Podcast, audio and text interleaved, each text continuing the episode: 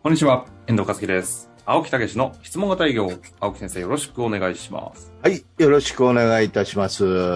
いやさー、ね、この前もお話ししましたけど、R1 グランプリグ、ランプリン。ロープレイコンテスト。いやー、4牛乳じゃない月2日でございましたけどね、はいはい。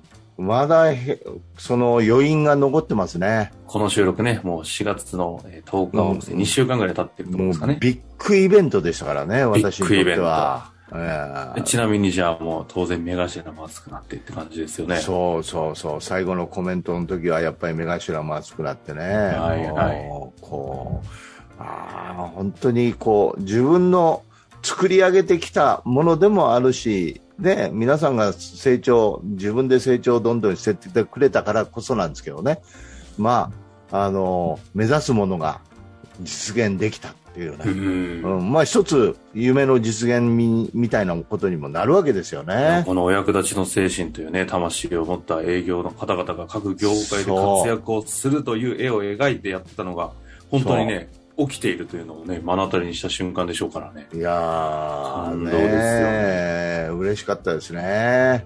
えまあなんかそんな中ではあるんですけども、え前回の中でね、あの、え営業道を今青木先生がちょうどまとめられているーはいプロセス。その中に営業訓がね、あるという話をしたので、せっかくなんでね、ちょっとはいご紹介をそうですね。えしたいなと。ーえー遠藤さんからちょっと呼んでいただければ。もちろんです。えいいんですか？私が読んじゃってー。いやー、いいですよ。うん。じゃあ、簡単に、えっと、簡単にというか、まず読ませていただいた後にせっかくですので、青木先生がその後、解説いただいた方がいいですかね。はい。えーいきたいと思います。営業とはということですね。うん営業とは、愛に溢れ、お役立ちに徹すること。うん。営業とは、売るものではなく、買ってもらうこと。営業とは、各分野の専門アドバイザーになること。営業とは、鍛錬を持って現場に出ていくこと。うん営業とは、お客様から感謝を受けること。うん。以上です。はい。えー、ね、こういうようなことを一回自分が伝えたいということをね、こう、並べて、こう書いてみたっていうようなね、ことでございますけどね。ずっとね、聞いてくださってるリスナーの方であれば、ああ、という、こう、情景とかいろんなものが浮かぶような人、うん一言一言ですよね。自分に言って聞かせるという意味ですごはいはいいなと思いますが、えーまずはじゃあ、一行目というかね、一つ目。はい。愛に溢れ、お役立ちに徹すること。いや、もうこれがもう本当に究極ですよね。えーこの溢れっていうことが非常に重要ですよね。愛に溢れて。えーその、だから、その人の、その人に何かお手伝いしたい、役立ちたい、手助けしたいっていうようなことからのお役立ちっていう、そこに商品サービスがついてくるっていうようなね、ことですから、まずやっぱり人と人との触れ合いの中で、やっぱりビジネスは始まってくる。うん、というようなことでね、もう本当にこれが一番重要なとこやと思うんですよね。原理原則中のね、もうど真ん中のとこですもんね、ここは。そうそうそう。ドストライク。ね。いきなりなんか、すごい軽くなった気はしたけど、わかりました。じゃあ次ですよね。はい。営業とは、売るものではなく、買ってもらうこと。はい。これはもう本当に私がね、この営業をスタートした35年前に衝撃を受けたことなんですよね。うん。売るんじゃないとえどうすんのとお客様自らが買ってもらうその必要性を分かった時にお客様は自ら乗り出して買ってもらうことなんだというねまあここから謎解きが始まったようなところありましたよね謎解きね、確かに。うんどうしたらそんな状態を作れるのかっていうね、えーいうことの中で作り上げたことものが質問型営業というところへたどり着いたわけですよね。あええでも質問型営業っていうことではなくて、やっぱり買ってもらう。うん必要性を分かってもらう。あるいはその自分自身がね、もっとこう向上していく、豊かになっていく。そのために買ってもらうということを果たせたときに、ええ本当に貢献ということになっていくっていうことだと思うんですよねあ。うん、うん、うんうん。営業とは、各分野の専門アドバイザーになること。そうなんです。ここがね、あの本当にえー営業も、営業というセールスマンというのはプライドのある仕事なんだ。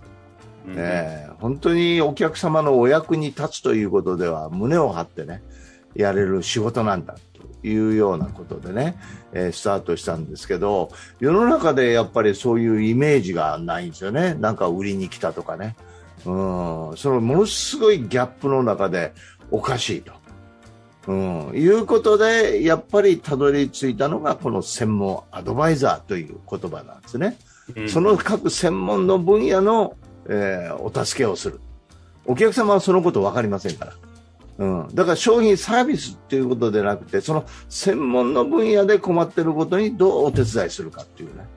えーということで、むしろ営業というより専門アドバイザーというね、えー言葉に私は切り替えていきたいというふうに思ってるんですよね。なるほどですね。はいそのあたりはね、今回の R1 の出場者の方々が各分野、各業界における、まさに専門アドバイザーになっているのを6名見たっていうことですもんね。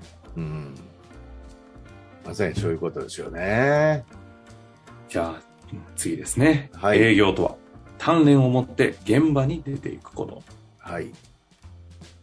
いやー、ここが見過ごしがちですよね。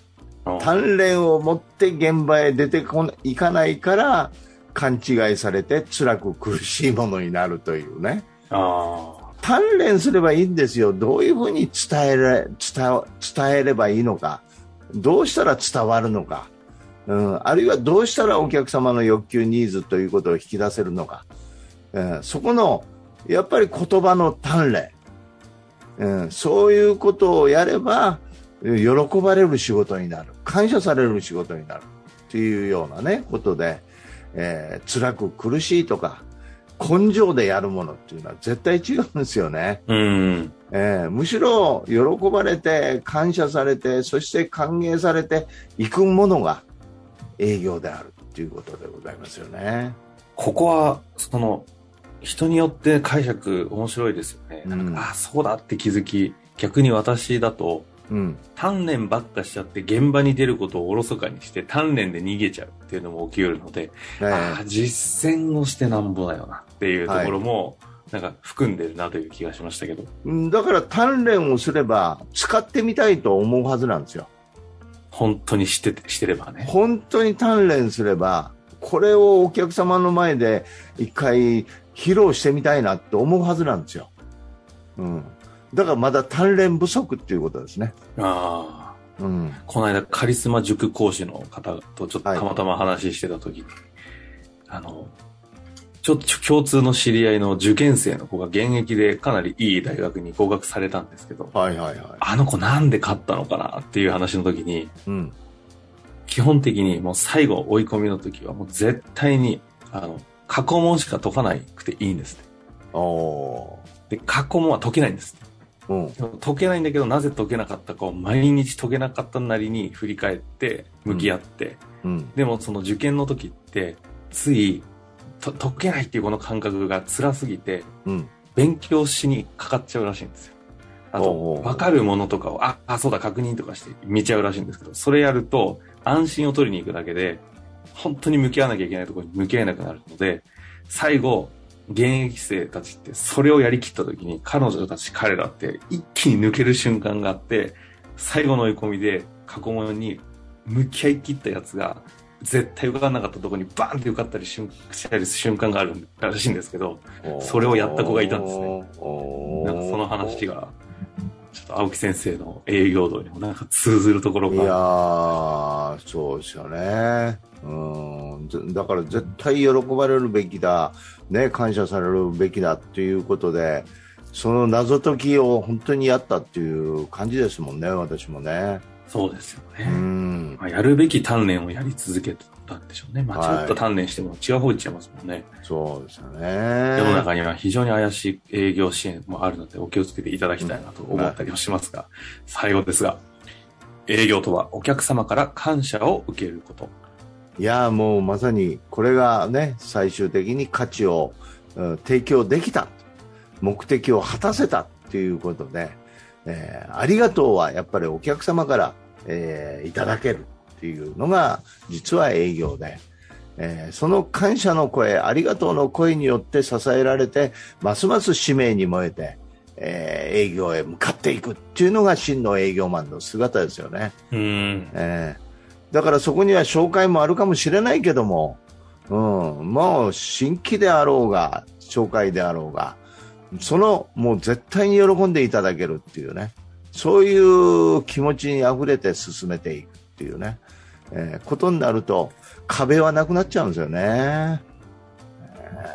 まさにね、今回の青木先生の R1 で起こしたこと自体がね、その壁がないのをまざまざと見せつけられた感ありますもんね。まあね、ここまで本当に何回も言いますけど、何回も言いますけど、うーん、もう、全員、どういうんですか、100点っていうんじゃなくて、もう、もう、OK、あ、すげえ、みたいな。あそうそういう領域へ行ってくれたっていうね、まあ、育てた人間を尊敬できるってすごいですよね。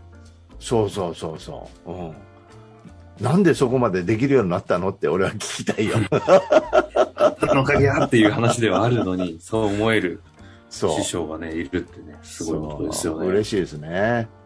まあ、それが実はこのね、こういう営業度というところに表現されてる。いやまさに。こういうところを掴んでもらうっていうことですね。浅草キッドみたいですね。見てないですか？浅草、映画？はい。ああ。ネットフリックスの方でありますので、たけし、北野武さんが育っていく師匠と弟子の関係を描いている映画。ああ。あ、見る見る、それほんなら。結構面白いと思いますよ。青木先生は見てるようですよ。あ、本当？はい。お笑いも含めてね。いやいやいや、お笑いも含めて。はい。まあ、まあ、そんな形で、今回ね、営業くんご紹介させていただきましたが、はい、ぜひね、皆様も、あの、営業されてる方だったりね、指導される側にいる方はね、この営業とそのまま、なんか文字を起こしていただいて、ちょっとどっかに手帳でも入れたりして、扱っていただけたら嬉しいですよね。ええー、まあ、うちでもこれね、きちっとまとまったらまたね、えー、そういうものを配布していくというね。うねはい。開放していきたいなと思います。えー、いうようなこともやっていきたいと思います。楽しみにしていてください。はい。ということで、今日のところ終わりましょう。ありがとうございました。はい、ありがとうございました。本日の番組はいかがでしたか？番組では青木武氏への質問を受け付けております。ウェブ検索で質問型営業と入力し、検索結果に出てくるオフィシャルウェブサイトにアクセス。その中のポッドキャストのバナーから質問フォームにご入力ください。たくさんのご応募お待ちしております。